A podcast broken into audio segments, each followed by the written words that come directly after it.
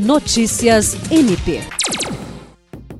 Nesta terça-feira, o Procurador-Geral de Justiça Danilo Lovisaro do Nascimento se reuniu com a coordenadora da ouvidoria da Fundação Hospitalar do Acre, Socorro Lima, que apresentou ao Ministério Público do Estado do Acre os resultados das medidas implementadas na unidade a partir de uma vistoria realizada pelo MPAC.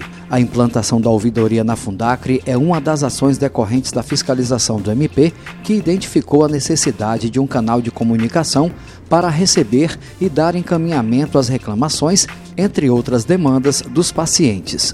Segundo a coordenadora, com a instalação da ouvidoria, foram identificadas outras questões que demandam soluções, como o grande represamento de cirurgias e exames clínicos, problema que já vem sendo solucionado com a realização de mutirões.